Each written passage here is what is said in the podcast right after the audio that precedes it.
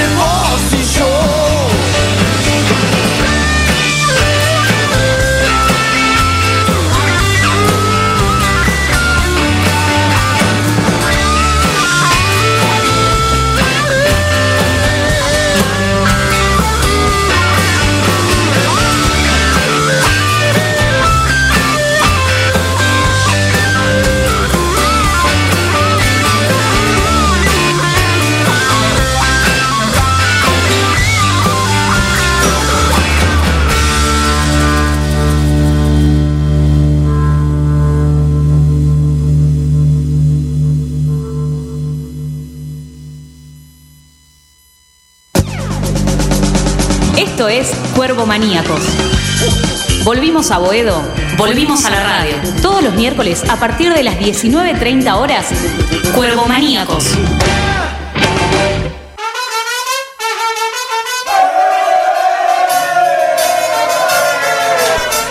Muy buenas tardes a todos.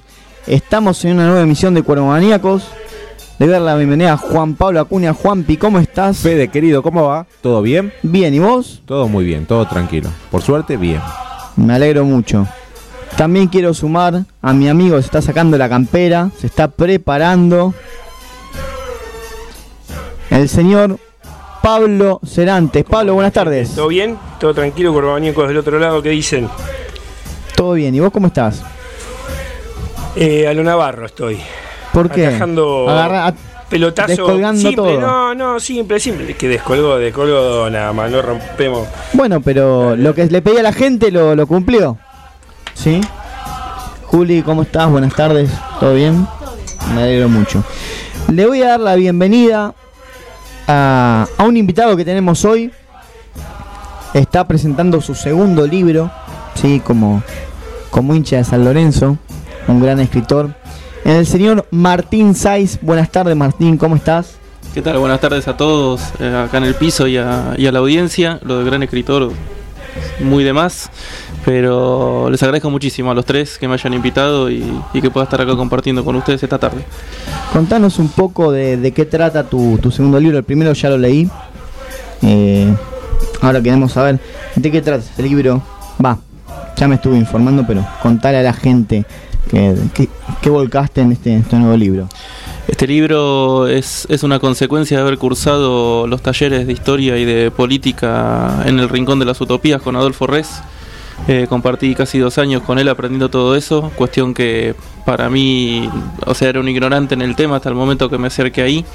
Eh, aprovecho la oportunidad también para recomendar a todos aquellos que les interese conocer lo que pasó 100 años para atrás en la historia de San Lorenzo, que se acercan a ese espacio, entiendo que no hay ningún otro donde se pueda aprender todo eso. Y, lo que me pareció eh, atractivo era poder acercar eh, en un formato también un poco caradura de mi parte, que es una novela, entre dos personajes que, que tienen la, la posibilidad de viajar a lo largo del tiempo, yendo para atrás y para adelante, y, y van construyendo la, identidad de San Lorenzo.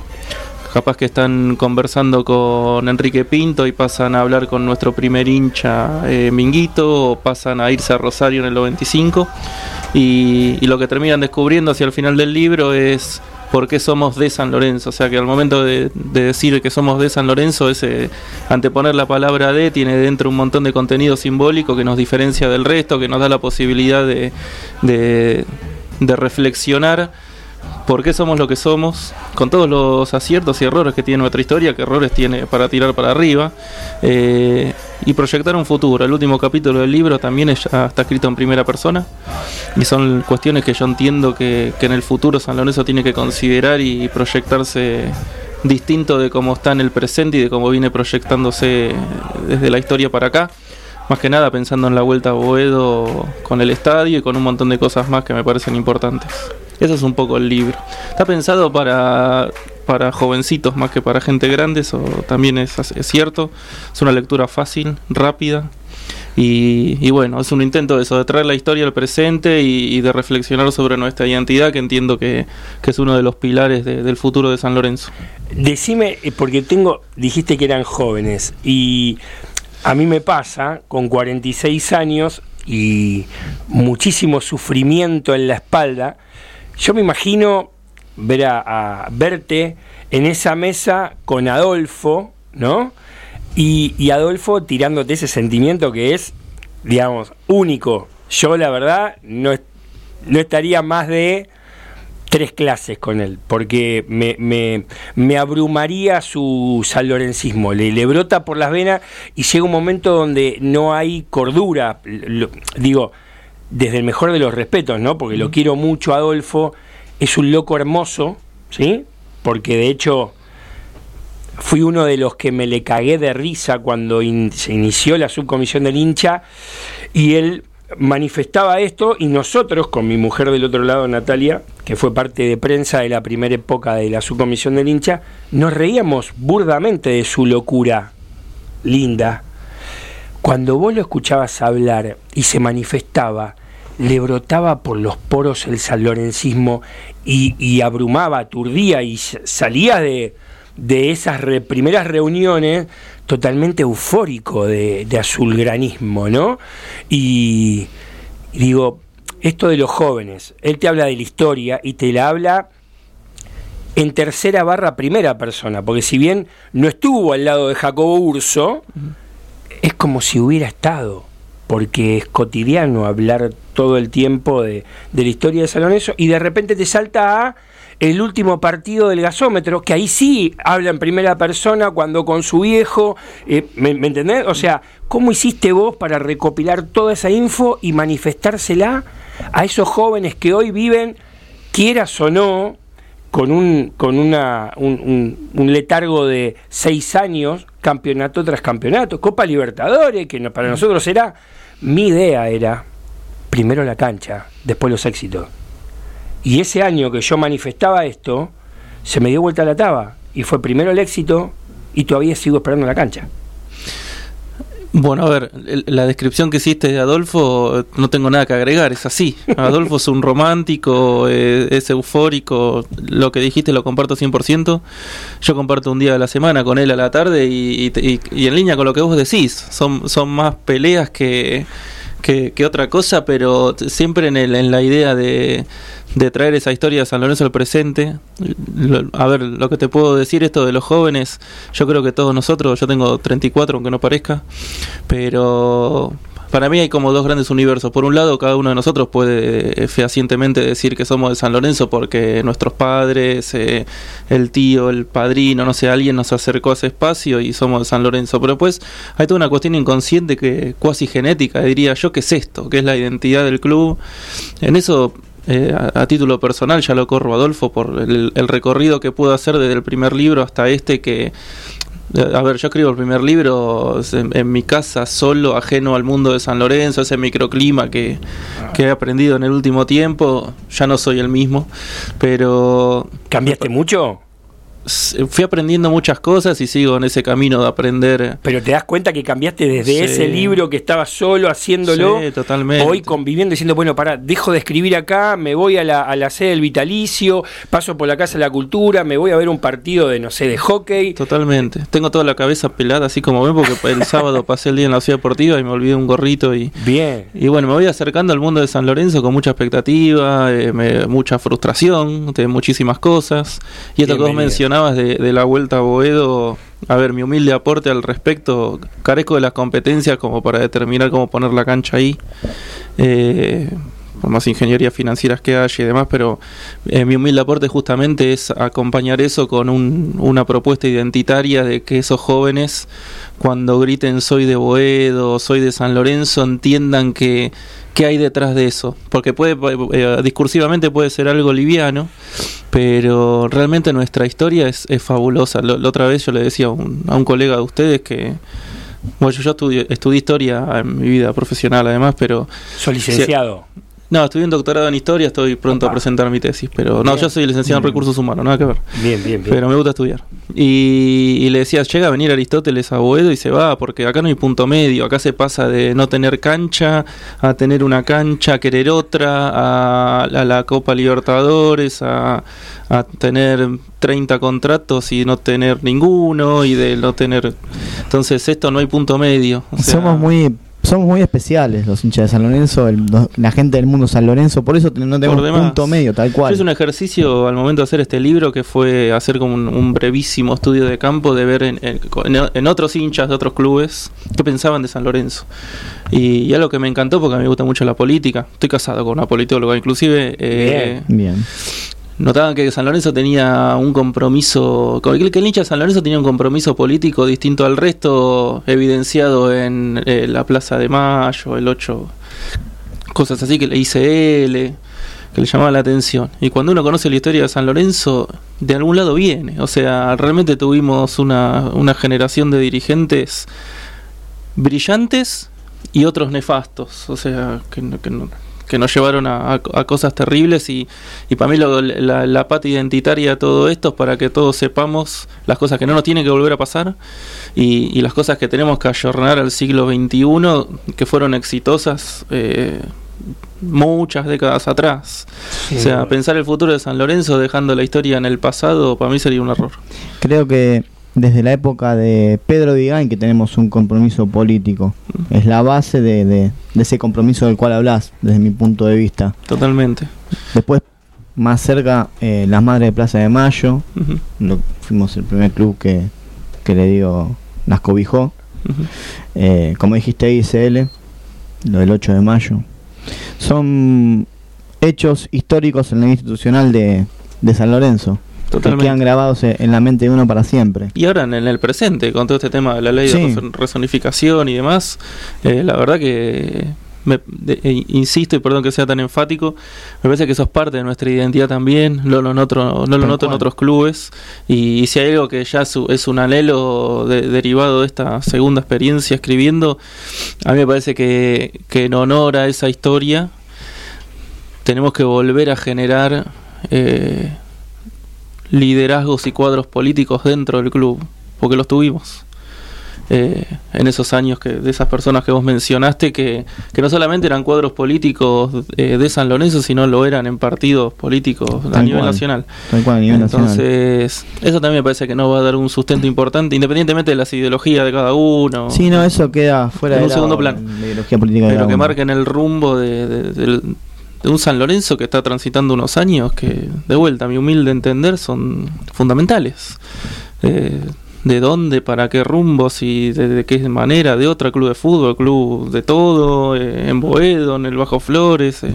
Y a, tu humilde, y a tu humilde entender que, que en primera persona que qué pensamiento tenés con lo que viene eh, en base a, a todo este proceso que venimos viviendo en San Lorenzo.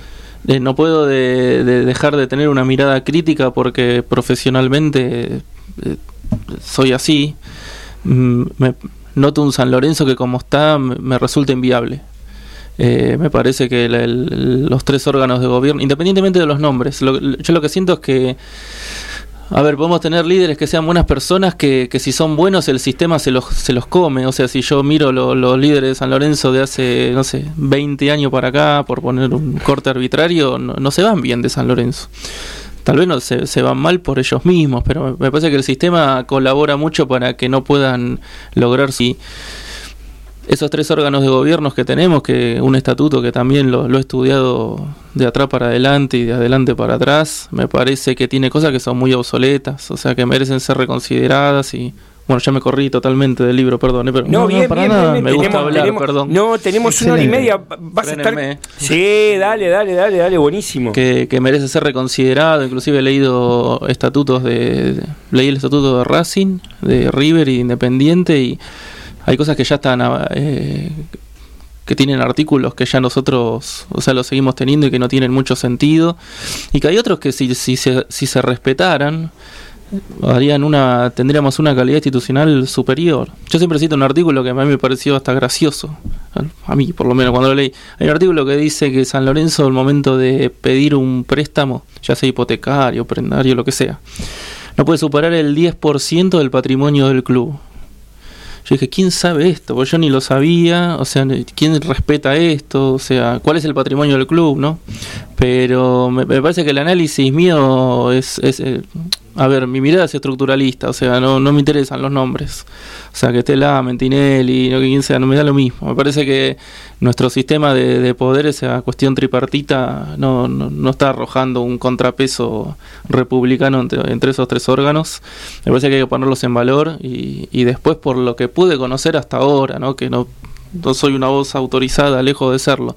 Lo que fui conociendo con toda la gente que hablé, que me crucé, que, que me fue enseñando cosas, me parece que también eh, en términos administrativos nos falta pegar un, un salto evolutivo que seguramente todos los logros que se han logrado en el último tiempo en términos deportivos podrían haber sido mayores todavía. Sin duda, sin duda, en eso coincidimos, pero bueno, desgraciadamente no dejamos de, de, de, de lado de dónde somos, de dónde nacimos. Somos un club de barrio. Y es así, podemos hablar de que somos gigantes, todo, pero yo siempre lo voy a decir, no es una persona de mi devoción, pero es un empresario de la hostia, de la hostia, fue presidente de San Lorenzo por un breve tiempo, se dejó eh, influenciar por gente que solamente tenía pretensiones económicas en su vida, pretensiones personales, que es Carlos Abdo. Abdo, cuando se generó, otra de las cosas que no sé si las tenés en el libro, pero lo voy a leer después de, de este programa, fue que el temporal que nos pasó a nosotros solamente. No hubo otro club de fútbol que haya sufrido el desastre del temporal del año 2000. ¿qué, ¿Cuándo fue el, temporal? Ayúdenme. 2000. 12, 2013, 2012. 2012. 2012. 2012. 2012. Eh, estuvimos Jueves Santo, Viernes Santo, Sábado y Domingo de Pascua. Eh, eh, eh, ayudando a poner en condiciones la ciudad deportiva. Y el sábado, al mediodía, vino Abdo al sector de tenis y dijo, San Lorenzo se motoriza por 400 hinchas pasionales. Lo cual es una gran Y verdad. Tocaste otro tema sensible que, que he aprendido en estos tiempos. Es, es así. Es así. Es así. Después tenemos 4 millones, 5 millones, todo 10 puntos. Pero los que dan la vida por eso son 400 tipos que se mueven y los, los podemos conocer todos y podemos entrar todos en una misma mesa y, y- y- y generando eh, disentimientos en cuanto a la política, en cuanto a, a lo administrativo para llevar adelante el cluto. Pero sigue siendo el corazón del barrio de Boedo. En esa línea, otra cosa que pude aprender en estos tiempos es, va, aprender, eh, reflexionar. ¿Por qué el- el- nuestras estructuras, pero insisto con las estructuras, Sí, sí. son tan exclusivas en términos de que excluyen tal vez a personas que he escuchado que quieren acercarse y no se van frustradas? ¿Y, y qué mecanismos estamos generando para que muchos más se acerquen? O sea, me parece que también este modelo de socio, otra cosa para pensar. No, no, a mí me gusta pensar, no sé si te- no tengo la respuesta a las cosas, pero me parece que este modelo de socio de, de cancha que paga por ir a la cancha o no va más. Y ahí vuelvo a la historia. O sea, hubo un momento donde el socio tenía una participación cívica muy importante en San Lorenzo. Sí. Eh, que, que generaban cuadros. Y vuelvo sobre lo mismo. Creo que eso se perdió. eh, pero me parece que es vital recuperarlo. Va a llevar tiempo, pero ah, me gustaría ponerme a pensar mecanismos para que no sea solamente ir a... De vuelta, yo volví el sábado a la ciudad deportiva después de años. O sea, me, me hago cargo. ¿Y cómo te viste? Iba, venía de una punta a la otra, del hockey femenino a las inferiores, y notaba que había toda una cuestión de, de una simultaneidad de situaciones pasando con gente alrededor de los deportes que bien valía no, que no haya alguien, o sea, vi gente tirada en el piso arriba de una toalla. Y yo no, de vuelta no sé cómo organizar un club, ojalá algún día sepa, pero me parecía que merecía alguna atención distinta. Y ahí volví a esa cuestión administrativa, esa pata de que se gestionen las cosas distintas y para seguir creciendo. Soy un neófito en todo esto, pero cada vez me acerco y, y- y veo cosas, algunas me parecen súper positivas y otras y, y miro dónde hay gente trabajando porque me dedico a eso. Y, y veo que se podría trabajar mejor. Ese espacio fabuloso. Me terminé sacándome foto con el cuervo en la puerta. como si fuera un ajeno al mundo ese y yo también soy de San Lorenzo. Claro. Pero es verdad, o sea, hay un microclima de 400 personas, no sé bien cuál es el número. Y bueno, ¿cómo hacemos para los que no estamos en eso involucrarnos y, y que no quede en, en una palabra, ¿no? Y en el medio de todo eso, tener que volver a ese lugar, ¿no? Que, claro, esas 400 personas, darle la responsabilidad de todo eso me parece súper injusto.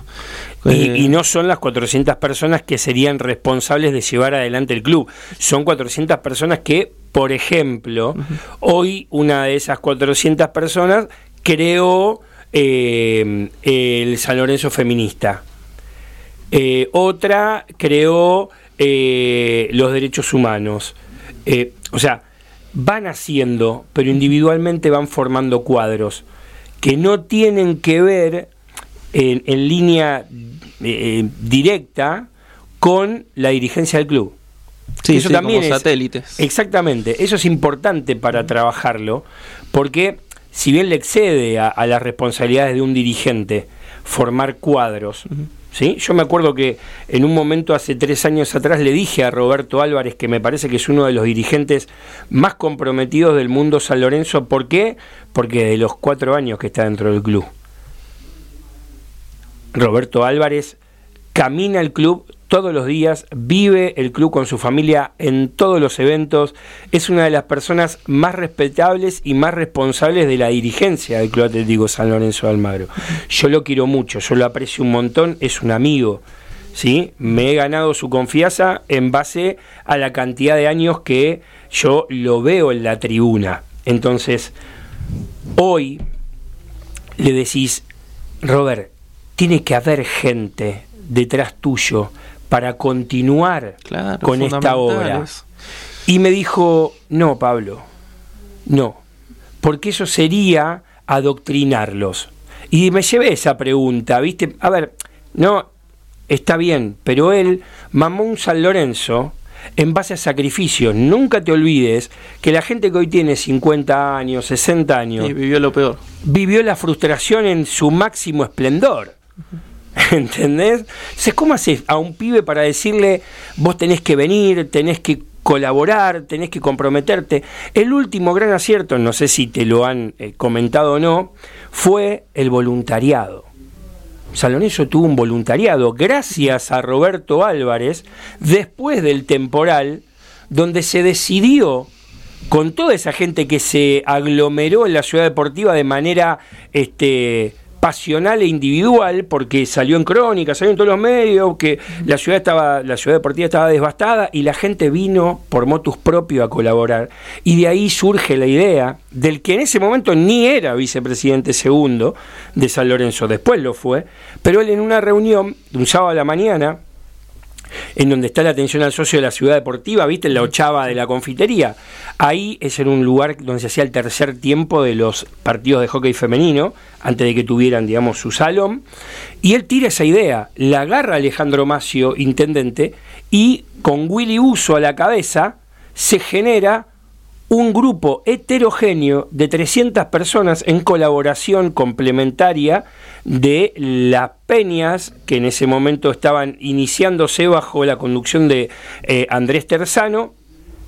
Pintamos el estadio dos veces, pintamos las piletas. Hoy Bautista, mi hijo, tiene 10 años y tenía un año y medio y estaba pintando. O sea, el sentido de pertenencia, de compromiso, se generó desde ahí con el voluntariado. En la final de la Copa Libertadores contra Nacional de Paraguay termina diluyéndose ese grupo, pero nunca en la vida, aparte de ser el primero, el, primer club con la subcomisión del hincha, somos el primer club en la República Argentina. De ahí vino Racing Argentino, Lanús, todo lo que quieran. Vinieron a, la casa del Vitalicio a preguntarle a Claudio de Simone, a, Cristian Mera, eh, a Mariano Colangelo, ¿cómo, cómo hacemos la subcomisión de hincha que ustedes tienen. Nosotros hacíamos la fiesta, o sea, tengo un montón de cosas para contarte de las cuales formé parte personalmente y me llena de orgullo. Pero si no hubiera habido esos locos, Adolfo Reyes, Claudio de Simone, Roberto Álvarez, no sé si estamos hoy hablando de todas estas utopías logradas. Yo lo que, lo que eh, sé quién es, no lo conozco, pero me parece que, su discurso no condice con su manera de manejarse por lo que vos contás. Yo no, yo no, yo no creo en la formación de equipos. O sea, yo creo en la formación de líderes que traccionan equipos. Me parece que San Lorenzo tiene que ponerse a formar líderes, no equipos. Y él lo que está haciendo es eso, lo que hizo, por lo que vos contás. Sin o sea, esto duda. de adoctrinar en realidad está diciendo algo que con sus hechos está haciendo lo que estamos hablando acá. O sea, formó gente para que haga cosas y, y demás. Y eso, eso me parece fundamental de cara al futuro, porque, a ver, ya hablo de San Lorenzo con todas las, mis limitaciones, pero sí en el plano profesional no me parece sano y de hecho no sucede en las organizaciones privadas, por lo menos, que haya tanta concentración de poder en una sola persona. Hoy la tendencia siempre es a, descentralizar poder, a delegar y a que, haya especialistas en cada cosa, que tengan margen de maniobra para tomar decisiones. Vuelvo sobre esos líderes de San Lorenzo que se van mal o se van eh, vilipendiado por algo. O sea, formar realmente gente que se ponga las cosas al hombro y que no sean satélites de, o sea, la estructura del club tiene que generar el San Lorenzo feminista, el y dentro, no al costado. Dentro de la estructura generar esas sinergias donde haya gente que lidere esos proyectos, cada uno de su competencia y, bueno, a- me parece que tal vez ahí hay una clave del acercamiento de, y que no sean más 400 y sean muchísimos más. Eh, que no, no tengo duda que va a redundar en, en beneficio para el propio club. Eh, pero hay que, hay que formar líderes, que no es una tarea nada fácil, ¿no? No, no, por supuesto. Pero no me parece imposible. Che, qué lindo, qué lindo que me hayas traído a una persona, la verdad que tiene todo el énfasis para, para aportar su grano de arena al cambio institucional Sí, de San tal Lorenzo cual. de Almagro. Más allá de, de- de que sea autor de dos libros, que seguramente va a poder realizar muchísimos más, porque le queda le quedan años, 34, yo te daba 27, Pero el- 28. Eran como 50. El- no, dejate de embromar. No, no, no, para nada, para Así nada. como él analiza perfiles, yo también analizo perfiles para acercar acá a la mesa. Bien, No, no viene cualquiera. bien, ¿sí? Gracias. bien. Así que- Buenísimo. Lo conocí en su momento cuando presentó el primer libro y ahora en la segunda oportunidad que tiene de presentar un libro, bueno, quería tenerlo acá. Genial. Sí. Igualmente vamos a seguir hasta las hasta las 9 y cuarto, 9 y media, 10 menos 20, no sé, hasta donde sea. Son las 8 menos 5. ¿Vamos a un corte? Y para, primero, Juanpi, tirame las redes porque estamos medio al horno con eso. Muy bien, para todos aquellos que nos quieran seguir, lo pueden hacer a través de Argentina Streaming y aquellos que nos pueden seguir por nuestras redes sociales nos encuentran en Twitter como arroba cuervo-maníacos. Allí ya tenemos las primeras encuestas del fútbol profesional que ahora en un ratito las vamos a tirar al aire para que la gente pueda participar a ver cómo ve este presente de San Lorenzo en lo futbolístico. Oh, bueno, dale. Mandale, mandale la tanda y después volvemos un besito a Flor que sigue en el banco.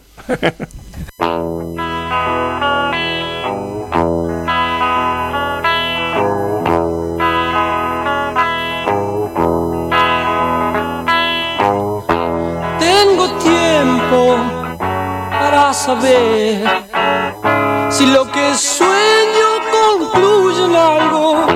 No te apures, ya más loco, porque es entonces cuando las horas.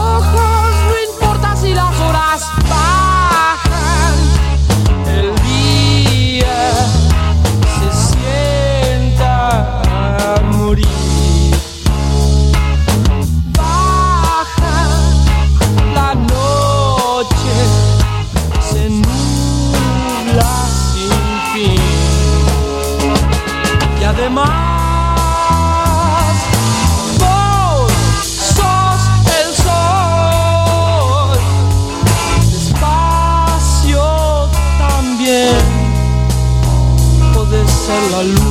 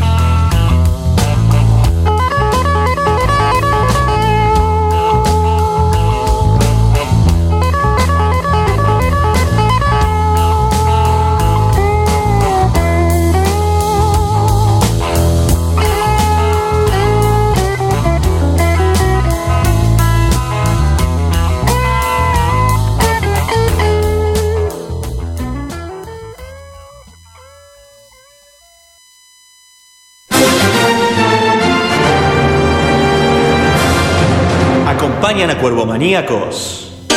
Maybe Zapatos, el mejor calzado de mujer. Elguera 323, entre Avellaneda y Bogotá. Búscanos en Facebook o en Instagram como maybe.zapatos.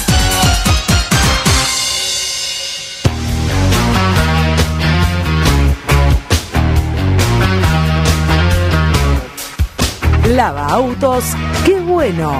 Lavado de carrocería, motor, chasis, limpieza de tapizado y tratamiento de tiling. Estamos en Corobara 2601, esquina Alvear, La Tablada. Lava autos, qué bueno.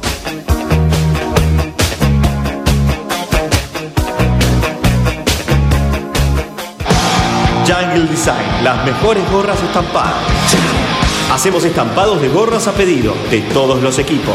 Búscanos en Instagram, arroba Jungle Design, ok. Jungle Design, estampado de gorras.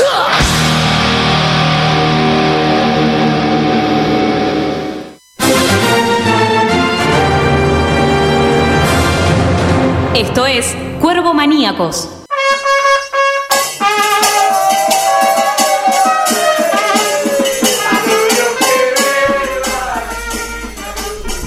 Tema? Ahora sí me escucho, ¿eh? Ahora sí estoy perfecto, Juli. Ahora sí. Estabas callado, Juanpi.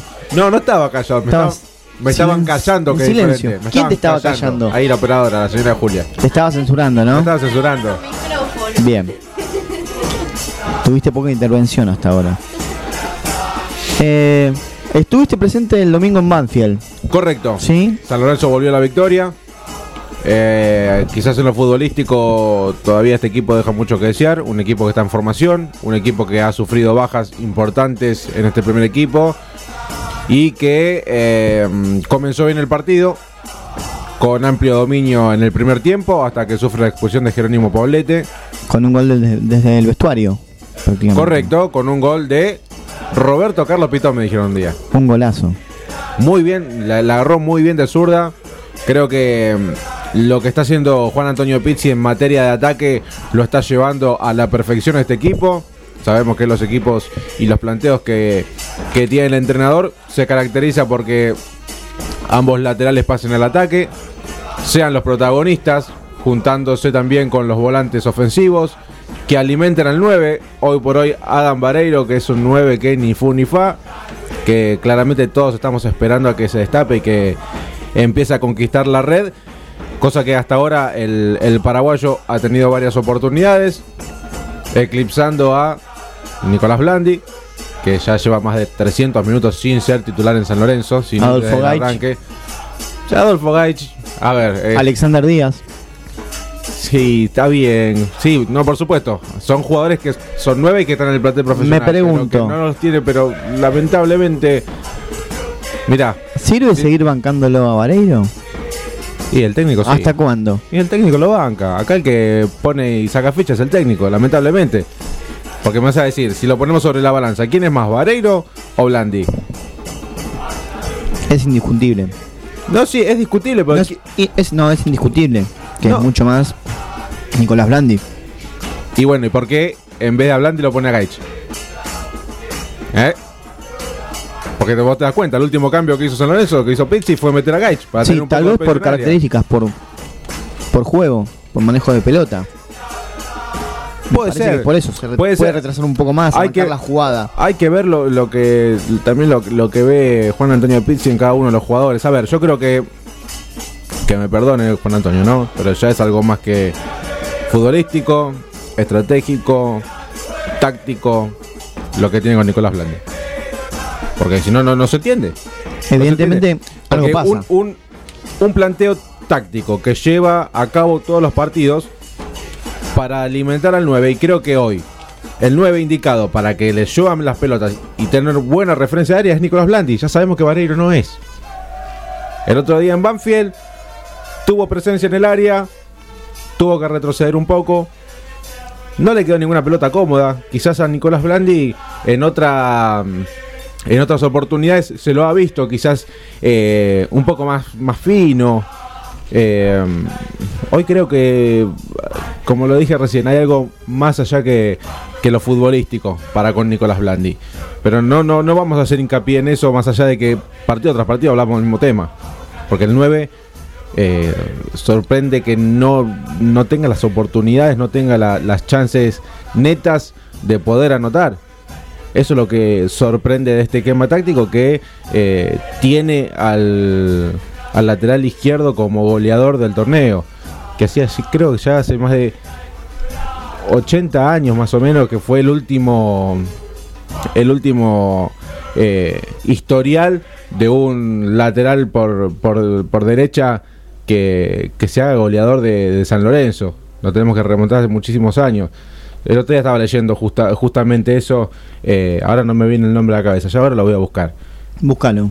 Pero bueno, Después buscalo, no, no, ahora, ahora. no, no, lo busco, lo busco ahora mientras estamos hablando porque mientras uno va, va, va viendo todo lo, lo- lo que leyó en la semana y demás, se van abriendo diferentes eh, ramas, diferentes caminos a lo que a lo que plantea San Lorenzo cuando, cuando sale al campo de juego. La ausencia de Lucas Menossi también le abrió un nuevo camino a Fernando Belucci. Belucci el domingo tuvo un partido sensacional, a mi entender.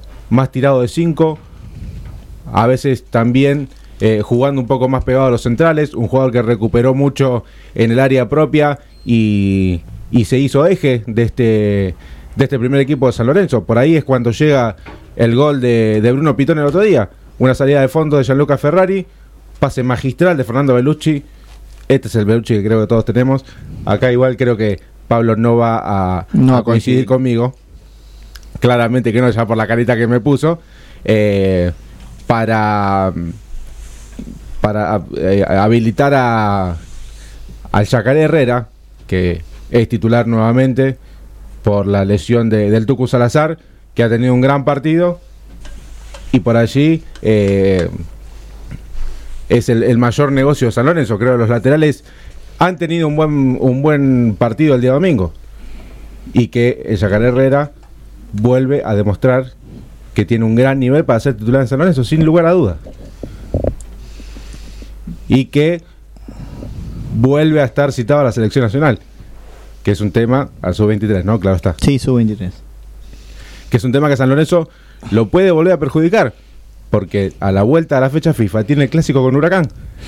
El tema es que Herrera hace un par de semanas planteó que si no tenía continuidad iba a buscar nuevos aires, ¿no? Ahora la va a tener. Ahora va a tener continuidad. Sin lugar a dudas, Entonces es está mucho, más que Peruzzi. entre, entre viajar a jugar el sub-23 o quedarse y jugar el clásico contra Huracán. Ya los Romeros se van a jugar para Paraguay. Ya perdés dos jugadores. Gaich el tercero. Cachi sería el tercero. ¿A Herrera lo cedes o no lo cedes? Yo no. Yo tampoco lo cedería. Y a los Romero tampoco. Porque Sí. son amistosos. Son Tal cual. amistosos, no son ¿Vos pensás, que lo va. ¿Vos pensás que, que los dirigentes van a dejar que los, los Romeros se vayan? En la situación que estamos hoy. ¿Qué decís, Martín? Mm, A ver, no, yo lo que no, no entiendo es cómo vos podés sumar a tu plantel profesional una, un jugador por muy corto plazo cuya opción de compra es altísima y está fuera de las posibilidades de tu club, cuando vos tenés un otro jugador que, es- que son inversiones de largo plazo, porque Gay, Herrera, toda esta gente, San Lorenzo está invirtiendo plata hace años. Y, y el retorno que puede llegar a tener esa inversión en otra moneda por venderlo en el futuro, por exponer, no, no, no entiendo la ecuación. Ujú. No entiendo qué hacen esos jugadores en San Lorenzo de corto plazo, de mucho sueldo y una opción de, de por Vareiro, lo digo particularmente. Sí, sí, por supuesto, está muy bien. Sí, me No, supuse que era, que era por él. Pero Esa también, no la entiendo. a ver, yo, yo puedo acomodarte un poco el pensamiento en la línea de tiempo que San Lorenzo necesitaba ir en búsqueda de un 9. San Lorenzo, no te olvides que cuando contrata a Vareiro todavía seguía en una doble competencia, que era la Copa Libertadores y el torneo. Te entiendo. Entonces, desde ese lugar se buscó un 9 que fuera joven, que tuviera una opción, pero que tuviera un bajo este cachet. Entonces, el representante que lo trajo dijo, la opción es de 8 millones, pero el cachet es bajo. Entonces San Lorenzo, en esa dinámica de lo impensado, recurrió a la, la adquisición de este delantero sin pensar que Gaich, semana anterior, había ido a la selección, Iba a iba a explotar como explotó. Te entiendo. ¿Entendés? Y de repente te ves con un Blandi que en este esquema entra a la perfección, pero Pisi hasta el día de hoy lo sigue relegando. A ver, vuelvo de nuevo a lo mismo. Partido que San Lorenzo sale a jugar en Sarandí, un primer tiempo espectacular. Primera llegada de gol con finalización en el área chica, es la definición de Blandi gol. Es el 9 de área que todos vivimos promulgando por Blandi en los últimos tres años anteriores, donde Blandi bajaba, buscaba la pelota sucia, aguantaba, pivoteaba y cuando nadie llegaba a tirarle la pelota de gol ahí. Entonces, tenías a Blandi, tenías a Gaich explotando. Me está faltando o eh, Alexander Díaz, que ya lo estaba probando Pisi, Vareiro, o sea, cuatro nueves que Superpueblo. Exactamente. Entonces, ¿qué haces hoy? Si lo que le gusta a Pisi, el, el 9 que más refiere al juego táctico de Pisi, es Vareiro. Te guste o no te guste, mira que yo no sí. me lo banco, es infumable. No me gusta, pero hay que aceptarlo. Ah, Lo tenés que aceptar porque es capricho el DT. Hasta el día de hoy, el técnico, y lo vuelvo a repetir, es Timorato, es Gonca. Es Gonca, no se la juega. Y el otro día, el, el- el programa anterior, bien ellos lo marcaban, que tienen un poquito más de memoria que yo, que hasta que no buscó el límite en aquel campeonato que ganó con Jara y Estracualursi, que dijo basta y pone a los pibes, que son los pibes los que cambian el rumbo de, de la táctica de PC, llegando, generando alternativas ofensivas, nada, era, era un lujo verlo a los pibes, ¿no? Jugar. Vértigo. Pero primero tuvo que comerse siete partidos sin hacer un gol con, con Estracualursi, que la verdad, la momia negra eh, de Titanes en el ring al lado de eh, Estracualursi era el de Flash Dance. ¿Me entendés? O sea, y Jara ni hablar, no le hizo un- casi gol Jara le habían puesto. ¿Te acordás? Sí, era sí, casi sí. gol Jara el, el sobrenombre. Digo, volvemos a vivir el capricho de Pisi. En la línea de tiempo está Vareiro, es un grano en el medio de la nariz, ese forúnculo que te sale que no te dan ganas de salir a bailar porque lo primero que te miran es el grano, te dicen, no, está todo bien. Pero después tenés un equipo que hoy tiene tres jugadores por puesto. Y es, es, es inaudito. Y, y a pesar de que Diego de Ledone junto con el Pipi Romagnoli tuvieron la posibilidad de colocar jugadores de abajo que eran los más este fáciles de no pero eran más sin cargo sin opción también pero eran los más fáciles de colocar porque si vos tenés que meter a un bota bota no se te quiere mover por el sueldo que cobra y no le interesa dar vueltas al- al- a la cancha, ¿eh? Lo tiene muy claro él. Él sabe que este es su último año, que después va a ir a un club de Australia, a un club de Indonesia, de Tailandia o de última va a un Federal B. Sí, a veces Es- quedamos presos de esa situación. es con- y sí, bueno, pero es a- ahí te lleva todo el fútbol. El fútbol que hace contratos por tres años, que los representantes, eh, si Belucci no firma, y si Belucci firma es porque viene Bota y te hago un combo y no me podés dejar este jugador, dale, copate, porque si no, estos dimes y diretes que tiene eh, eh, el- las contrataciones, que vos decís, che, pero ¿vale la pena? Yo soy un tipo que me parece que voy más por tu estilo, esto de la producción. Viste, quiero, quiero trabajo, quiero ver producción y de ahí el objetivo. Y con el objetivo logrado, eh, vemos si es un anito más, si son dos, ¿no? Porque sí, totalmente. Es cuidar los intereses del club. Y vuelvo a lo mismo, yo lo vi a Matías Lamens hace cinco años atrás peleando por una contratación que quería más el representante y le dijo no, esto es lo que hay, no hay más, no te voy a dar más. Y calculo que debe seguir esa línea, pero es muy difícil lidiar con estos tipos que manejan el- un Bragarnik. Sí, sí, seguro. Un Bragar- Antes estaba Leo Rodríguez, yo no me lo olvido más. Leo Rodríguez en un listado hace cuatro años tenía más de 500 jugadores. 500 jugadores, vos decís, es una locura. Te manejan el sistema, negro. Eh, ¿qué- ¿A quién querés? Bueno, este que la estrella tiene 19 va con este y con este y con este. Si no te gusta, se va para otro lado. Y vos decís, y bueno, y cerrás los ojos y decís, dale. Viste, para, para mí era un gran acierto, un ejemplo, Salazar. Y Salazar los primeros cinco partidos era un correcamino que iba y venía, pero la pelota era agua para él.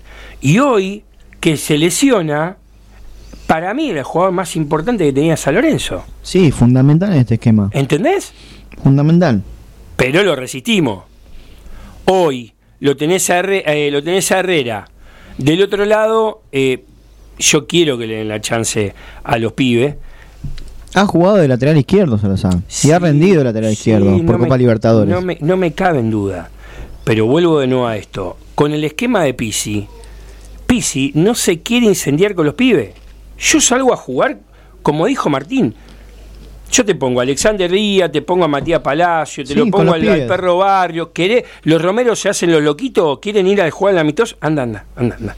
Te juego los pibes. Yo te puedo asegurar que si entra Matías Palacio, no sale del equipo. Lo que fue, lo que fue Barrio jugando ante Huracán, los clásicos. Ahí tenés. Lo que fue en el último clásico que le ganamos por penales el 19 de abril. Fuimos lo más claro del equipo, lo único claro del equipo. Sí, jugó solo. Por Jugó solo. ese era. Ese, ese Jugó solo y se la bancó solo. Tenía, tenía 11 perros, tenía 10 perros y un perrito. Toma, Martín, vamos a hacer la. la- la- Jugó solo y se la bancó. Sí, no me cabe en duda. Por eso, ya sabe lo que es Esas- jugar esas un cosas clásico. De, de los caprichos. ¿Qué caprichos de qué? O sea, tiene que haber un balance entre alguien que defienda un recurso y otro que gestione. ¿Qué capricho? De vuelta, es liviano, ¿no? Decirlo de afuera. Sin Pero ahí cuando te escuchaba, lo- quería hacer este comentario, co- conectarlo con algo que hablábamos en el otro bloque. Qué importante que sería, desconozco cómo sigue esta historia después de diciembre y demás, pero no- toda esa experiencia que tuvo este muchacho, gestionando contra representante, contra alguien que tenía 500 jugadores, qué importante sería que se la enseñe al que venga. No sé quién viene, si siguen ellos, no tengo ni idea, no, no, no, no es ese el comentario, pero que ese conocimiento quede en quienes, porque es imposible que quien vaya a ejercer el- la función de, de gobierno tenga esa experiencia previa. Por lo general Porque son no de eh, otro club. No, no, esos son cargos técnicos, no son cargos políticos. Y lo bueno es que Diego, Diego de Ledone, que es la persona que lleva adelante, digamos, junto con Juancito, Juancito ahora están juveniles, son gente que, que aman a San Lorenzo tanto como nosotros. Eh, Juancito estaba en atención al, al socio en Avenida La Plata y vieron su gestión, su proactividad, todo, y lo sumó Bernardo Romeo.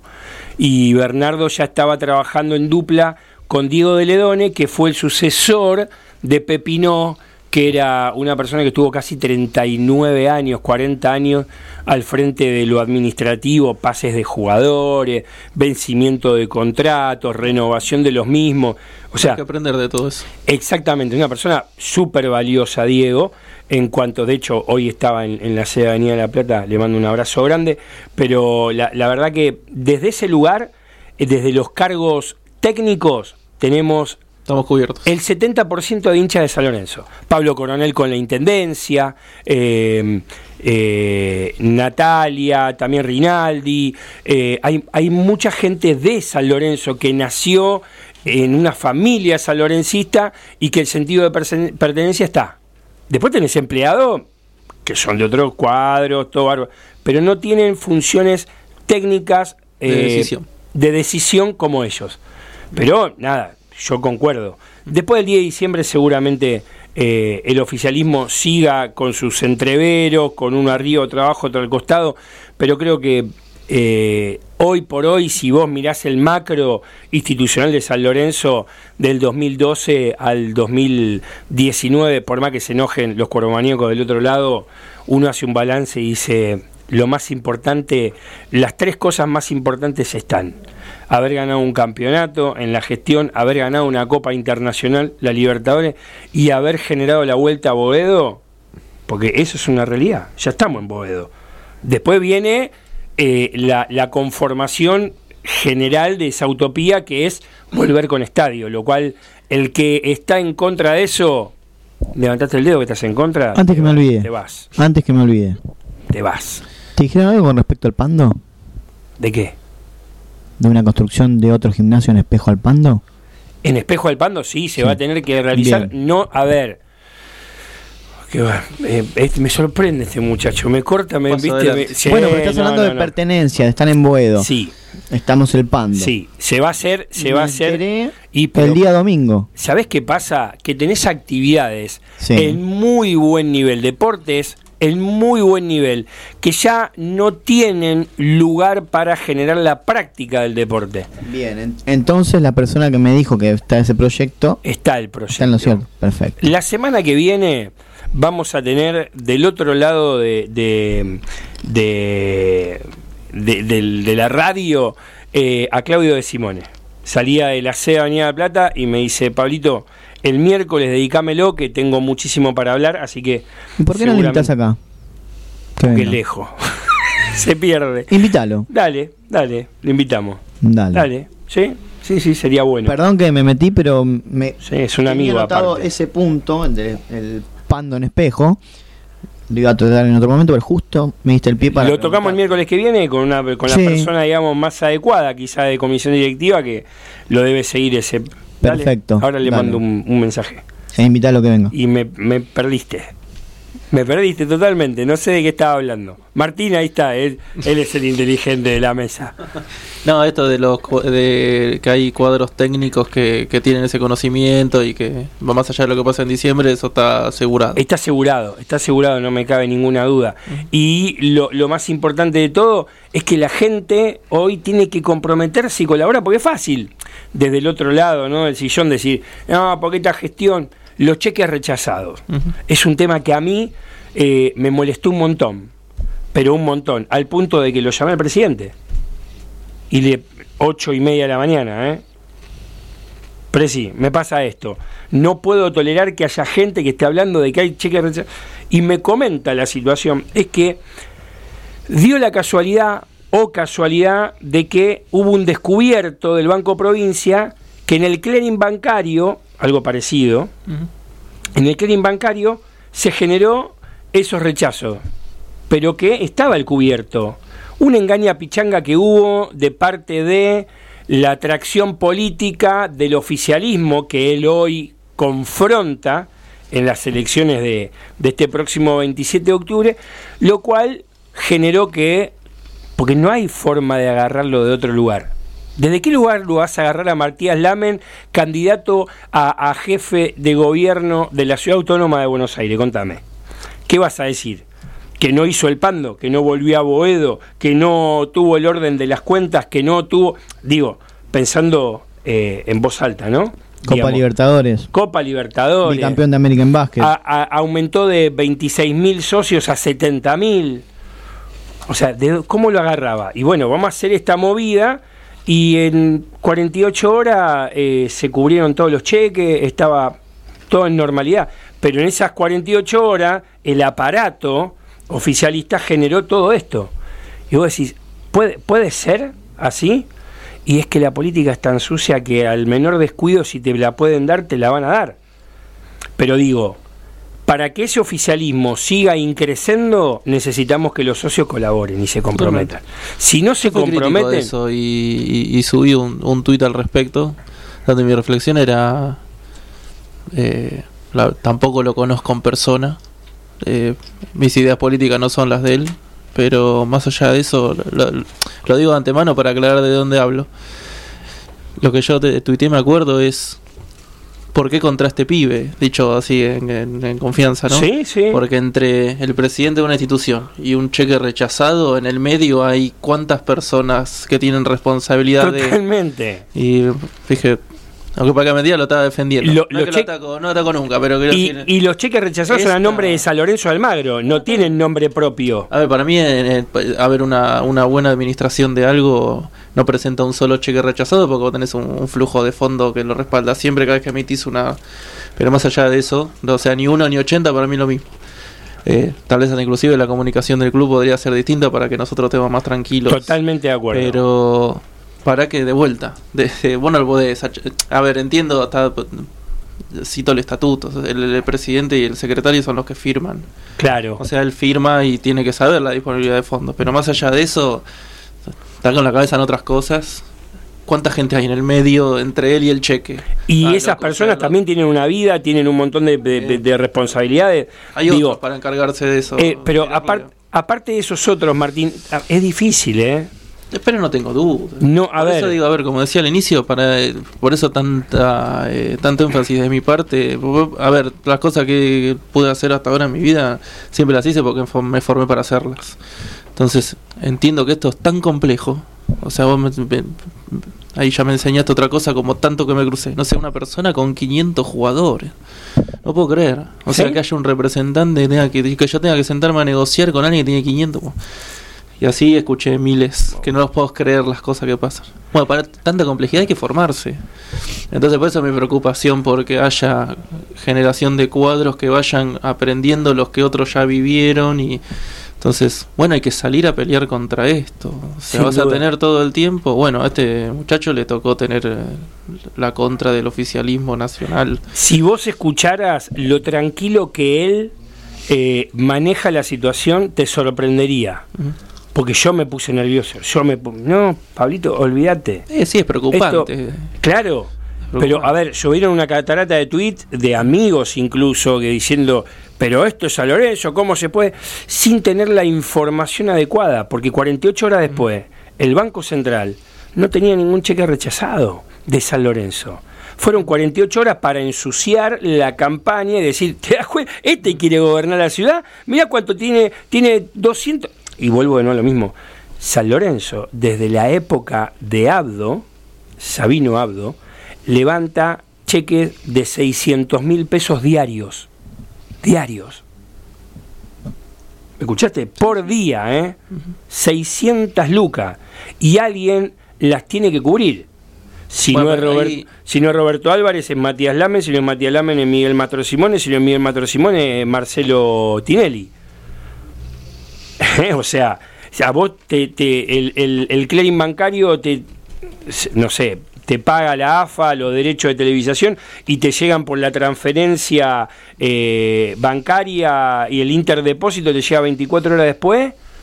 ¿De qué te disfraza con las 600 lucas que afrontaste con el cheque? ¿Se entiende a dónde Sí, voy? totalmente, Es, pero- es una locura. Entonces No, el no, tipo... no, no veo cuál sería el problema en decirlo. Porque no es una- un error. O sea, Ahí- es algo propio de la gestión. Ahí está el tema. Eh, La gestión.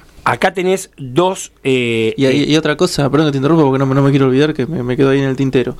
En, en este proceso así de, de aprendizaje Dale, que dale, estoy dale, llevando adelante, me, me comprometí mucho con el tema del presupuesto. Y una, y una y lo compartí, se lo pregunté a Mario, le digo, che, esto de que yo miro es, es lo, lo que lo que pienso es correcto para aprender. ¿No es muy liviano todo este tema? O sea, porque de vuelta, en, en- en las empresas donde yo he trabajado y donde trabajo, es una cosa de vida o muerte, determinar a partir de cuánto pensamos que vamos a vender mes a mes, la estructura de gastos, de costos. O sea, esto no es muy liviano cómo se trata esto. Y, más allá de la liviandad de, cómo puede llegar a tratarse, volvemos a lo mismo, ¿no? Una figura de socio que a mi entender ya no va más. Entonces, eh, y, así como puede parecer liviano el tratamiento, me resulta igual de liviano que alguien que no se haya comprometido con ver cuál es la proyección de San Lorenzo para todo el 2020, 2019-2020, como se aprobó, salgo a opinar de un cheque rechazado. O sea, la verdad que, y si hay alguien que, que está escuchando y le interesa, para mí fue súper productivo analizar el, el- el presupuesto de San Lorenzo, porque entendí un montón de cosas que no tenía ni idea, y salí a preguntar un montón de cuentas por qué se calculaban de esa manera, y, y pude entender mucho más claro. de esa complejidad que, que es llamativa, o sea, porque tengo la cabeza seteada para uno- determinadas estructuras y para administrar de- determinadas cosas, más que nada en el ámbito de recursos humanos, pero bueno, miro el negocio en general de, de una empresa. Pero acá que el tema de la diferencia entre el lucro y la ganancia y cosas tan delicadas como el manejo de, de- de montos de guita muy grandes para una operación que no termina siendo tan grande, eh, merece merece una especial atención. Mirá. Entonces, este tema de las redes también es No, merece- no, es, un debate es aparte, perverso, ¿no? es perverso. Pero sí me parece que el socio podría estar mucho más involucrado en, aprender por qué se, se planifican que se- se- se- por ejemplo, una de las cosas que a mí me ha llamado la atención lo, puedo de vuelta eh, Sí, freneme. dale, bienvenido. llamado la atención eh, cómo proyectaban eh, en el presupuesto la venta futura de jugadores. O sea, yo hasta proyectar una venta llego. Pero ¿cómo saben que van a vender X cantidad de guita transformada en jugadores? O sea, ya lo saben, no lo saben. Bueno, me terminaron explicando cómo era eso. Pero tal vez alguien que no, no, no, no repara en eso, o sea, le- la, la, la la pasa de largo. Y guarda, porque ese es uno de los principales ingresos que tiene nuestro presupuesto. Entonces, ¿por qué están pensando que van a vender 10 pesos en jugadores cuando no- que, que sepamos no están o sí o están o ya están cerrando una venta y, y- y no se sabe. Entonces es delicado. Es me delicadísimo. parece que de vuelta tenemos que eh, aprender mucho como socios a involucrarnos en cosas que las vemos pasar y es fácil dejarlas pasar y después es fácil criticarlas. A X, de vuelta, no, no me importan los nombres. Mira, te voy a dar dos está- ejemplos. lo mismo, o sea, no me- Totalmente. Tómate un mate mientras Martincita. Estamos con Martín Sáez, autor de dos librazos de San Lorenzo. Así que después vamos a seguir eh, profundizando acerca de cada uno de esos libros y, y la temática y todo lo que nos deja. Pero te quería comentar dos cosas chiquitas que tienen que ver con esto.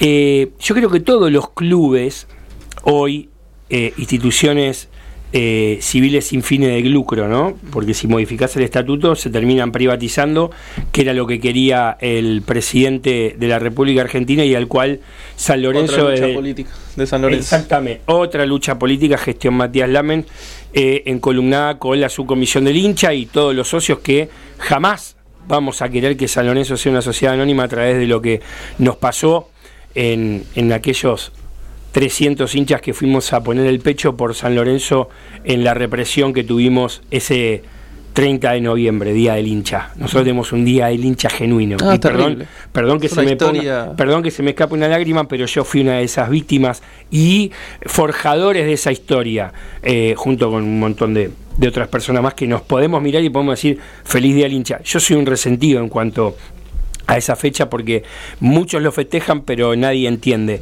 el sufrimiento que le pusimos a esa situación y la, lo que vivimos a posteriori porque estábamos en Varela y pegamos la vuelta por Perito Moreno y estaban los carros hidrantes, o sea, nada.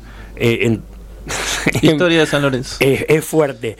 Pero vuelvo de nuevo a esto. El fútbol femenino, el sábado pasado tuvo su primer eh, partido profesional eh, desde la Superliga de AFA, ¿no? Y tuvo que abrir el estadio.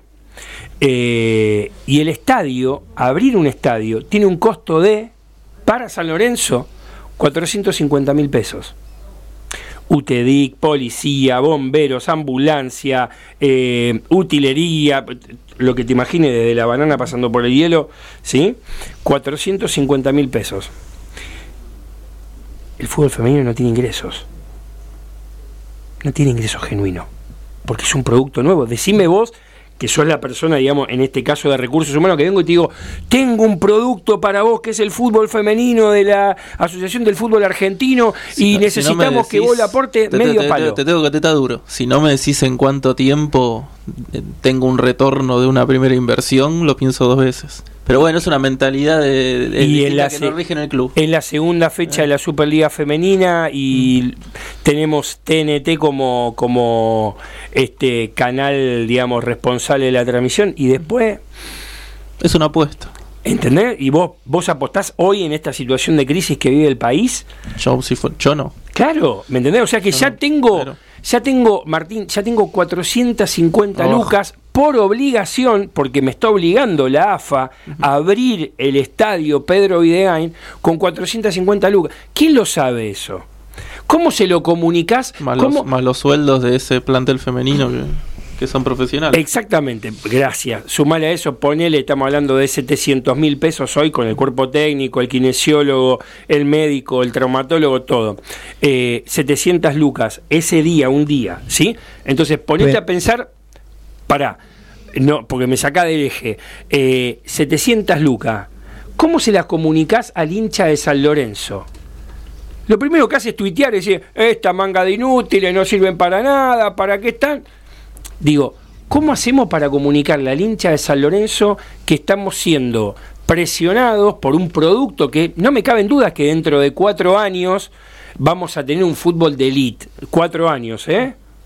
Cuatro. No te estoy hablando ni uno, ni dos, ni tres, ni cuatro. A vos, que te voy a comercializar el producto, Martín, te digo, en cuatro años vas a tener un fútbol que lo vamos a televisar a toda Europa.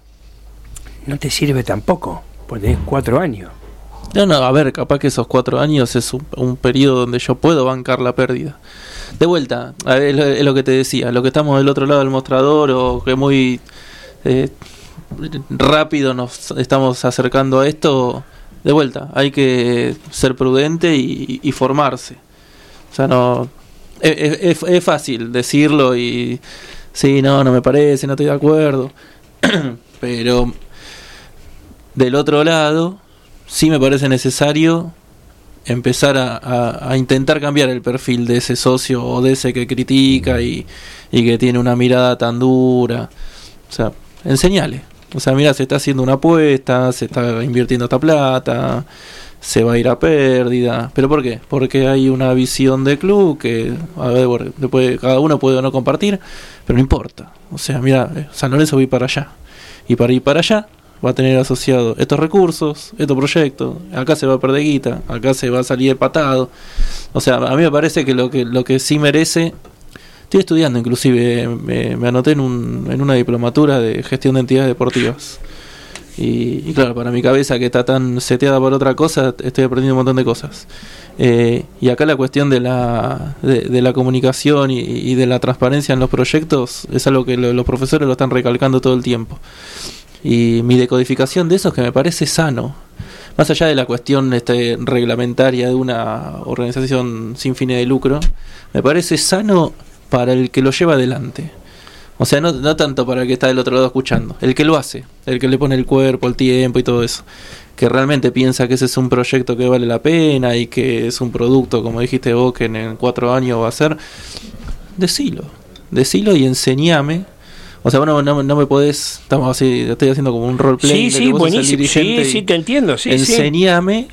Por qué estás haciendo eso, o sea, cuál es le- le- la visión que hay detrás de eso. Y me parece que eso nos va a enriquecer a nosotros como socios, hinchas, lo que sea, porque vamos a empezar a, a mirar el club con otro ojo. Pero, a ver, Eh, vuelvo de nuevo a esto. Yo soy el, Es mutuo, ¿no? Yo soy O el sea, yo me tengo que presidente. interesar y vos me tenés que Eh, enseñar. ahí vamos, ahí Las vamos. cosas, Porque cosas. si yo te comunico y de, y de repente aparece una horda de infames, ¿no? Por decir, no, infames, que por Facebook te dicen, eh, no te das cuenta que este no existe, y por Twitter te dice, este es un soberano ignorante, que no. Y el otro, digo, yo comunico y del otro lado la ignorancia abruma. ¿Por qué no es mejor decir, Me ¿por qué no- comunicar. Ace- acercate, acercate a la sede, acercate a la sede, que tenés toda a disposición, presentás tu carnet, esto se hacía antes, ahora vino el portal de transparencia que después no lo siguieron comunicando porque la gente no sabe interpretar. La dinámica de un club de Hay fútbol... que formar eso también. Y bueno, es algo súper ambicioso, ¿eh? Sí, O sea, sí, sí, sí. Eh, Estamos hablando, necesario. estamos hablando, estamos pasando del micro institución Club Atlético San Lorenzo Almagro al macro sociedad argentina. La sociedad hoy se mueve con tanta velocidad que uno hasta puede cometer el error de insultar a otro vía las redes sociales. Me ha pasado, eh, me hago cargo. eh, sin haber visto la, el, el- el kit de la cuestión, o sea, dónde, dónde nace. Sí, Ojo sí. que algunos eh, critican por las redes, insultan y después cuando te cruzan cara a cara agachan la cabeza. ¿eh? Bueno, pero es- a- esa es otra clase de persona. Voy a otro ejemplo. Eh, se logró la, la restitución histórica, ¿no? Eh, Carrefour se va de, de- mm, el predio de Avenida La Plata y el predio está cerrado. Y viene uno y te dice, Juanpi, eh, es una cagada, loco, que esté el estacionamiento de Avenida La Plata cerrado, loco. Si lo pueden abrir y todo lo que vamos a hacer gimnasio Avenida La Plata, estacionamos el auto. Qué buena idea. Y van y tuitean, ¿viste? Eh, esto que no me dejan entrar, ¿viste? Entonces me siento y digo, Miguel, Mastro Simone, Miguel, ¿me explicas por qué no podemos hacer uso de... Porque primero tenés que pedir habilitaciones municipales. Hoy en el esquema político que se está trabajando desde San Lorenzo hacia el oficialismo, es imposible que te den la primera habilitación. Segundo, tenés que pagar el canon de seguridad. ¿Se entiende? Te- Vos tenés que pagar un Sí, canon. sí, lo, lo- lo de- que me nace de- decirte es, a, a ver, todo eso que él, que él, él esta, esta persona, que también sé quién es, pero no, no la conozco, por eso, eh, con, con este reparo de respeto, contámelo, porque tenés razón.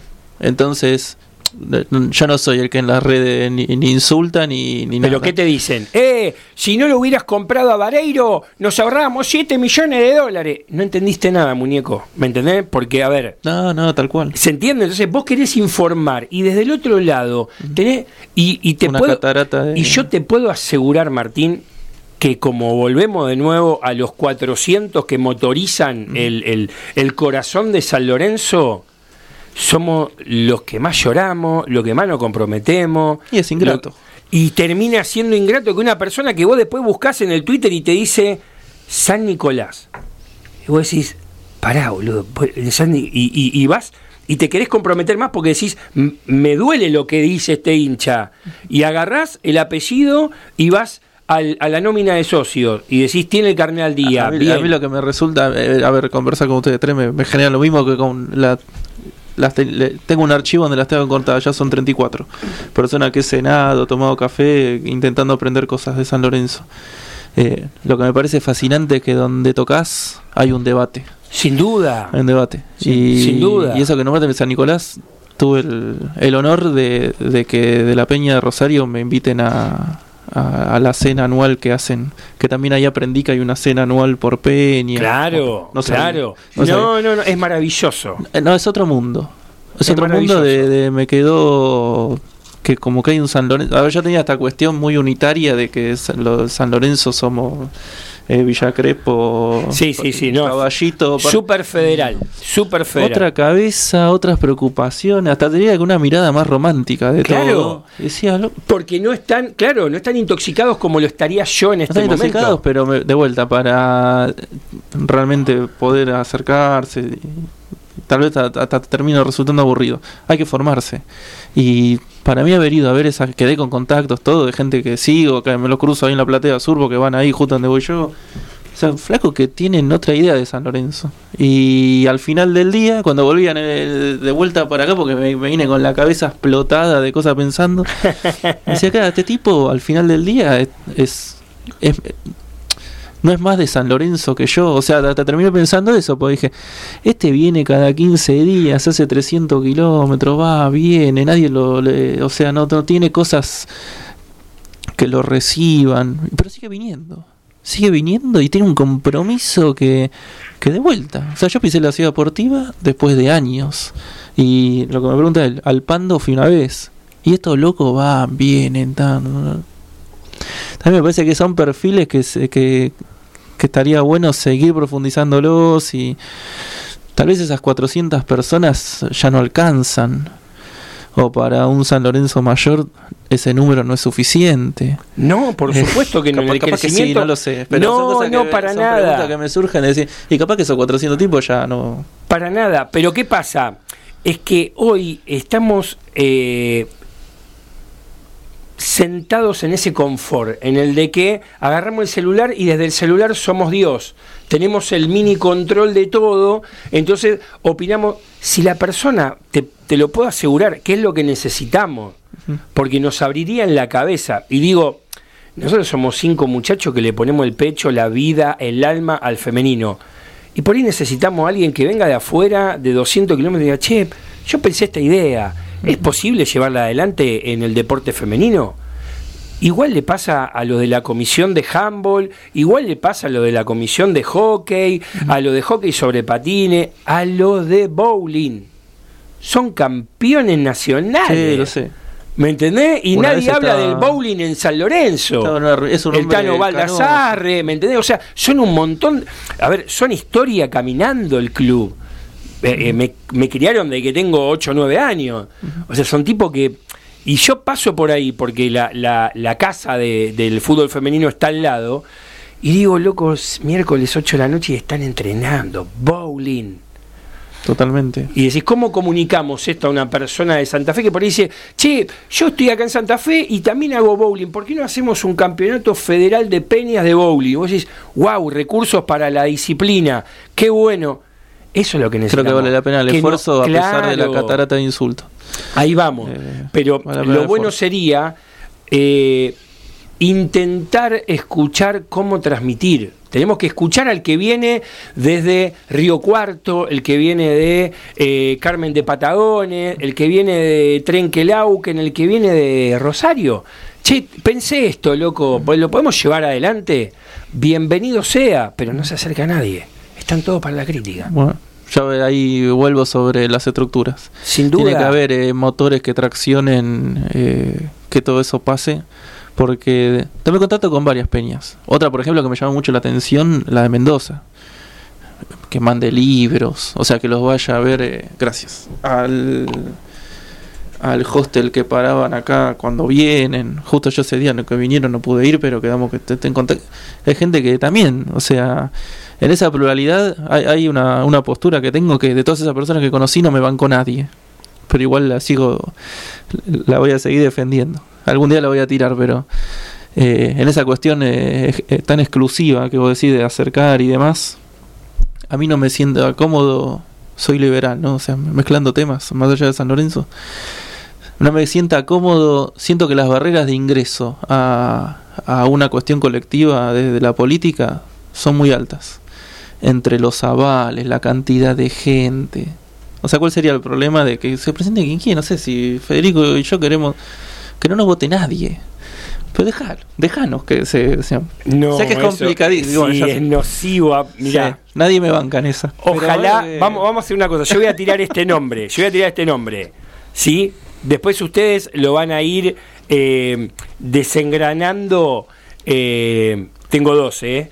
Tengo dos. a ver, Escuchá esta, ¿eh? Espina y lanza, desde un lado. Ah, sí, sí, he escuchado. ¿Eh? lo, lo he escuchado. No, ¿no? no importa. Espina y lanza, y después el doctor César Francis con Beto César. Sí, ayer estuve en el programa Marcelo Culote y lo nombré. Dije, en esta línea, dije, no sé quién es, o sea, lo conozco de la tele. ¿Cuál es su formación para ser dirigente de San Lorenzo? Ninguna. No lo sé, no. es una Ni- pregunta. no, no, no, no, te lo digo yo, ninguna. No sé. O sea, con todo respeto para Francis, se lo tuiteo, se lo digo, hace siete años Francis no era socio. ¿Me entendés? Hace siete años Francis no era socio. Y no es que yo estoy mintiendo, es que Pero si yo le pregunto al doctor Barilari, doctor Barilari se crió con él. O sea, hay un que yo te lo confronto y, y la mentira Se tiene un límite, ¿entendés? Entonces, yo quiero eso, que me digas, no soy nadie, pero tengo ganas de colaborar. Bueno, vení, sumate. Bueno, eso sí, sí, para mí está sobreentendido. Sí, No vengas. Pero no te, voy, parece te voy a dar el caso contrario. Una persona que colaboró desde que sus hijos son chicos y siempre estuvo al servicio de San Lorenzo es Ricardo Zaponare, del Frente Pasión Azulgrana. Y hoy tiene eh, las mejores intenciones y sin duda que se va a sentar con el oficialismo y va a aportar. Él siempre vivió aportando, porque nunca fue ser él eh, eh, el egocéntrico que lleva adelante una lista. La tuvo que hacer porque hoy cree estar capacitado por toda la gestión que lleva en su vida. Y yo me paro de pie y lo aplaudo. Porque Ricardo Zaponare tiene 30 años o más metido en el club. Y lo veo en el pando, lo veo en el hockey, lo veo en el vóley, lo veo en el fútbol. No lo veo en el fútbol nada más. ¿Se entiende? Yo Sí, quiero sí, ese tipo cual. de gente. Bueno, lleva años eso. Claro. Entonces, yo valido lo que tiene que ver con mis convicciones. Yo soy. Y Igual, digo- pero ¿por qué te resulta nocivo? Me dijiste esa palabra. porque, claro, porque te No va a aparece. votar nadie. No, está bien, pero a ver, vuelvo de nuevo a lo mismo. Voy al plano nacional. Eh, está el, out- el outsider, ¿no? Que es Matías Lamens hoy en la política. Pero Matías Lamens tiene una construcción política desde el micro de una institución, de los cinco clubes de fútbol más grandes, y aparte es abogado. O sea que si vos conjugás todo eso, podés ver que hay una formación. Te puede gustar o no después, sí, es otra historia. contenido de ella, ¿no? Se entiende, hay un contenido. Entonces, busquemos gente con contenido. No me diga, porque Beto César lo conozco de- y me sabe contar un chiste. Acá tenés que gestionar, a ver, de movida, te la hago corta, 600 lucas por día. Tenés que tener la capacidad, la inventiva o el bolsillo para bancar esas 600 lucas que se van todos los días, que no sabe cuándo vuelve. Porque la Conmebol no te lo dice, todos los cuatro te la pago. Te dice todos los cuatro, pero por ahí se da los cuatro de cinco meses después. Tiene una vorágine San Lorenzo que no puede planificar a, a- a corto, mediano o largo plazo los gastos, eh, los ingresos, los egresos. Porque te vuelvo de nuevo a lo mismo. El fútbol femenino jugaba en la cancha de sintético número uno hasta la semana pasada. Correcto. ¿no? Y abrimos el Videgain. Y salimos en la tele y entraron 1800 personas. Y vos decís, vos, una persona visorada que ve, y me decís, che, pero yo vi en la tele que había 1800 personas el otro día. Sí, gratuita. Porque si le decís que paguen la mitad de una entrada general de la AFA, No que es de 300 pesos, no viene nadie. ¿Entendés? Entonces, digo, hay un montón de cosas para ver que tienen que ver con la colaboración, el compromiso y, y- y la buena voluntad de, de la masa sanlorencista. 100%. Esa es la idea. Hay, hay mucho por, Qué linda por, charla. por progresar. 20.50 nos fuimos al recarajo. Vamos a una tanda porque nos están esperando los auspiciantes. Eh, qué lindo, que lo podemos invitar todos. Tenemos. Dale, dale, dale que me vuelvo loco. Me vuelvo loco, nena.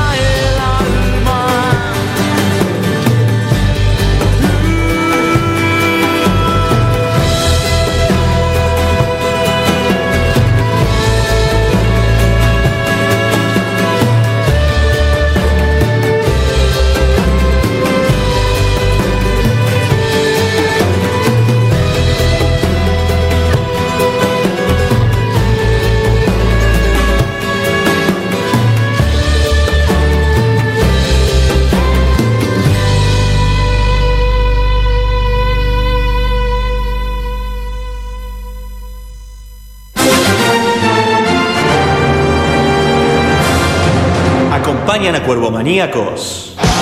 Jungle Design, las mejores gorras estampadas. Hacemos estampados de gorras a pedido de todos los equipos. Búscanos en Instagram, arroba Jungle Design, ok.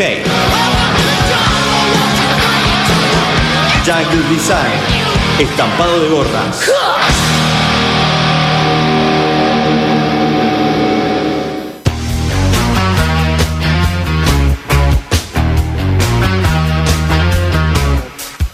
Lava autos, qué bueno. Lavado de carrocería, motor, chasis, limpieza de tapizado y tratamiento de tiling. Estamos en Corobara 2601, esquina Alvear, La Tablada. Lava autos, qué bueno.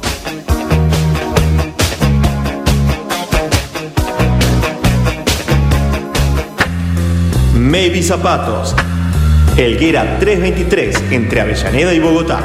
Búscanos en Facebook o en Instagram como maybe.zapatos. Maybe Zapatos, los mejores zapatos de mujer.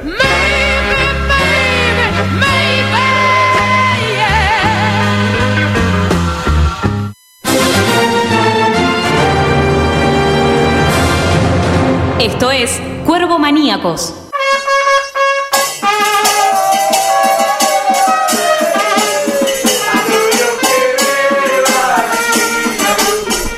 Bien, estamos comenzando el último bloque de Cuervo Maníacos.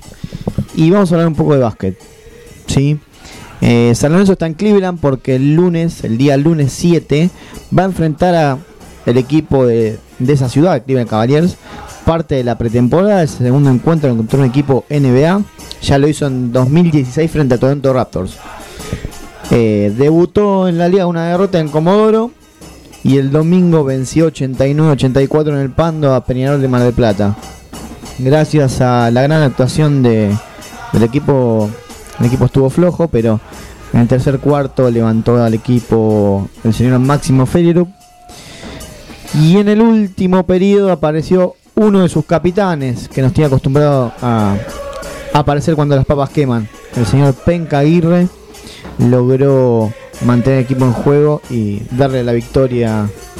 La primera victoria del ciclo Müller, luego de tres derrotas consecutivas, dos en el torneo organizado por la NBA League en Uruguay y el debut frente a Gimnasia en Comodoro. Por otro lado, ya se sortearon los grupos de la Champions League, la ex Liga de las Américas. Ahora se va a jugar como la Copa Libertadores, partidos ida y vuelta. ¿sí? Y San Lorenzo comparte el grupo C con Biguá de Uruguay. Y la otra bolilla está pegada a la de San Lorenzo con Moshi.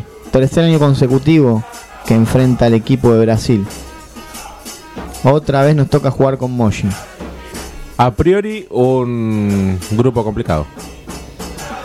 Eh, sí, todos los grupos son complicados. El, grupo más, más accesible es el de los equipos mexicanos, pero no tenés equipo de Venezuela, no tenés equipo de Ah, Puerto ah. Rico, no tenés, tenés equipo de Dominicana. A ver, yo sabes bien que básquet sé lo que vale un, un punto de dos y, y uno de tres. Eh, viendo los dos primeros partidos de este Super 20, ¿qué panorama das vos de cómo puede llegar a salir esta Champions League? Es La, muy temprano. la cosecha de puntos. Sí, es temprano quizás. Es muy ver. temprano para hacer una evaluación del equipo. Tengamos en cuenta que recién hoy se cumplen dos semanas del primer entrenamiento de todo el equipo completo. Tuvo un entrenamiento y se jugó en torneo internacional en Uruguay. Tres jugadores que vinieron de- del Mundial se incorporaron hace dos martes. Eh, Faca Piñero está con una tendinitis, no puede jugar. Hay que darle rodaje, que se conozcan entre el cuerpo técnico, entre el técnico en sí y los jugadores que entiendan qué es lo que propone el técnico. Venimos de un equipo que juega de determinada manera, con el señor Gon- Gonzalo García, que fue bicampeón de América, bicampeón de la Liga Nacional y bicampeón de la Supercopa Argentina, contra un, un juego de Facundo Müller donde hay más rotación y tiene otro estilo de juego. ¿sí? Va a llevar tiempo a acomodarse y veremos qué, qué ocurre. A priori es complicada jugar la Champions League, ¿sí? Con este sistema nuevo que es como la Copa Libertadores y de vuelta. San Lorenzo va a, ju- va a arrancar de visitante el 28 de octubre, día lunes, frente a Moshi en Brasil, para viajar el jueves a Montevideo a disputar el partido contra Biguá y después tiene un mes de descanso en cuanto a esa competencia para recibir el 27 de noviembre a Moshi, que es un día miércoles, y después recibir el día 19 de diciembre a Biguá de, de Uruguay. El día de mi cumpleaños, 19 de diciembre. Bien. ¿Cuántos, tener- ¿Cuántos está cumpliendo? 3-2. ¿3-2? 3-2. No sí. le doy esa edad. Le doy 38, 39. Ah, me mató. hijo. Gracias, eh. Gracias por lo que me toca. ¿Perdón? No, no sé, no sé, no sé qué pasa hoy. El día lunes, como dije antes, va a enfrentar a Cleveland Cavaliers San Lorenzo en el Rocket Mortgage Fieldhouse. ¿Sí? ¿Hay una, una copa en juego? No, es pretemporada. Es pretemporada, un Pero- amistoso de preparación. Hoy subieron una foto que me llamó la atención en la cuenta de, de Casla Basket. Más no me llamó la atención, me llenó de orgullo. Porque si vos mirás la foto, están las fechas de la pretemporada, los partidos de pretemporada de, de Cleveland. Y ves que San Lorenzo comparte ese cartel. El día 7 de octubre Cleveland juega contra San Lorenzo. Después, el 15 de octubre va a jugar contra Boston Celtics. El 26 de octubre contra Indiana Pacers. El 30 de octubre contra Chicago Bulls. Y la verdad que me llena de orgullo ver a San Lorenzo compartir cartel con los mejores equipos del planeta. Y no pasa todos los días. Y lo digo no como hincha de San Lorenzo, sino como argentino. Un equipo nacional vaya a competir contra un equipo NBA, aunque sea un amistoso. Ojalá el día de mañana podamos tener un amistoso de estas características en Buenos Aires. Sí. Cerca tiene, esto ya lo comenté el miércoles pasado, cerca está Uruguay de tenerlo el próximo año. Y espero que, podamos tenerlo acá para poder vivirlo todos los fanáticos del básquet que tanto nos gusta este deporte. Eh, Juanpi, Bien, vamos a hablar. eh, a, a ver, a la vuelta de la esquina, hoy estamos a día miércoles. por eso, San Lorenzo el sábado, recibe a Central Córdoba. Central Santiago. Córdoba. eh, partido que a priori en los papeles, a ver, San Lorenzo es el máximo favorito para seguir en esta senda de la victoria. Va a ser local. eh, ¿Quién será el árbitro del encuentro? Será el señor Néstor Pitana, con Maximiliano del y Facundo Rodríguez como asistentes 1 y 2 respectivamente. Y Hernán Mastrangelo será el cuarto árbitro de esta terna arbitral que ha designado la AFA. Sabemos que San Lorenzo para ese partido no podrá contar con Jerónimo Paulete, que por doble amarilla vio la tarjeta roja. Para mí con la intención de limpiarse en este partido y estar presente ante Huracán. Pero esa maniobra del mediocampista de San Lorenzo lo dejó medio Mal parado. en offside a San Lorenzo ante Banfield, que, eh, a ver, salió airioso con una victoria, más allá de no haber sufrido mucho, eh, pero bueno, quizás podría también haber tenido eh, otro desenlace el partido el día sábado. Teniendo en cuenta que no está Poblete y que hoy por hoy Colochini no llega al partido, preocupa lo de Colochini. Lo que era una pequeña distensión que podía ser una semanita, ya va para cuatro. No llega contra, llegaría contra Huracán. Por lo que me dijeron hoy, lo están cuidando para que llegue al 100%. A ver, una distensión no te demanda más de 14 días, pero ni loco. Por No, eso, no. por eso yo pienso, lo pienso por- de manera interna, que hay algo más que una pequeña distensión, que una molestia, que el jugador venga entrenando solamente con pelota, haciendo trabajos livianos y mucha kinesiología. Hay que averiguar qué pasa ahí. Por eso digo, mucho, hace 14 días que viene haciendo kinesiología todos los días por una distensión. La primera semana hizo trabajos intensificando y después frenó totalmente. Y ahora sigue eh, haciendo trabajo de kinesiología. Creo que tiene un gran problema Juan Antonio Pizzi por los intérpretes que tiene para este fin de semana. Porque en el mediocampo sabe que no va a estar Poblete, vuelve Menossi. Pero pueden jugar juntos Menossi y Belucci. Son dos jugadores de la misma característica. San Lorenzo no tiene marca en el mediocampo. Pero desde que empezó el campeonato no tiene marca en medio campo. Lo vengo diciendo siempre. Lo podía tener con Poblete. Ponele. Hasta ahí. Y hasta ahí. El único que tiene 5 de marca es el Turbo Maciel. Sí. Que está jugando en reserva súper relegado. Ni entrena con la primera. O sea, es una, Una opción. Una, opción, sí, pero hoy no es alternativa porque no está. No, no es tenido ni en cuenta.